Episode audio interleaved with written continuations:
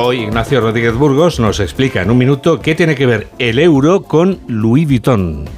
Mañana se cumplen 25 años de la entrada en vigor del euro. El 1 de enero del 99, 11 países de la Unión Europea decidieron cambiar su divisa al euro, en principio como unidad contable. Hoy son 20 estados y 350 millones de europeos los que manejan la divisa. Tuvo un nacimiento esperanzador, como todos los alumbramientos, pero pronto en su infancia recibió el golpe de la crisis financiera. La gran recesión fue algo más que un sarampión. Fueron cinco años de convalecencia con rescates de varios países afectados por el mal de la desconfianza en sus cuentas y en su deuda. En algunos momentos se pensó que el programa podría terminar en la UCI. El imperio del dólar se mantenía inmutable. Fueron las palabras y determinación de Mario Draghi, del Banco Central Europeo y de los europeístas más convencidos los que dieron oxígeno al euro y abrieron el camino para superar la crisis. Hoy, 25 años después de su nacimiento, tras superar la COVID, el confinamiento y enfrentarse a la crisis energética e inflación de materias primas por la guerra de Ucrania, pocos dudan de la vigencia de la moneda europea.